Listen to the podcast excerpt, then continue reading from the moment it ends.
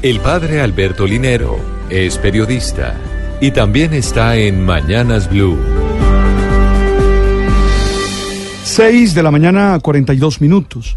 Creo que es el diálogo argumentativo el que nos puede permitir tener relaciones interpersonales sanas y funcionales.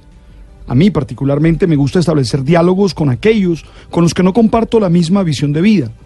Pero creo que esta siempre tiene que hacerse en medio del respeto, la apertura y la generosidad para superar los conflictos que se tienen en la cotidianidad.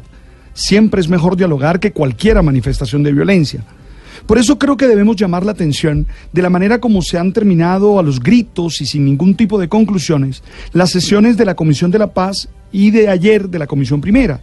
La semana pasada el objetivo era que las comisiones de paz de Senado y Cámara estudiaran las objeciones que presentó el gobierno a la ley estatutaria de la JEP pero esta terminó en medio de insultos. Las directivas de esta corporación levantaron la comisión de manera abrupta, luego de que la senadora Paloma Valencia llamara narcoterrorista al también senador de la FARC, Pablo Catatumbo. Esto mm, debido a que le quitaron la palabra por cumplimiento del tiempo.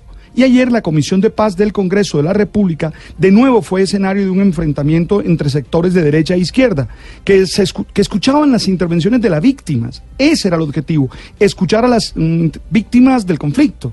En medio de la sesión, el abogado Sergio Alzate, integrante de la Federación de Víctimas, hizo algunos señalamientos contra la representante Ángela Robledo. La pelea hizo que nuevamente se tuvieran que levantar la sesión en la que las víctimas hacían uso de la palabra.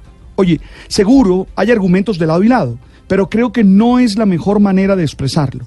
Insisto en que los diálogos deben darse desde el respeto. Primero, el respeto, que es reconocer al otro como un par auténtico, como un buen interlocutor al que se le pueden escuchar sus argumentos. Segundo, la apertura, es decir, darle al otro la posibilidad de tener la razón en lo que dice.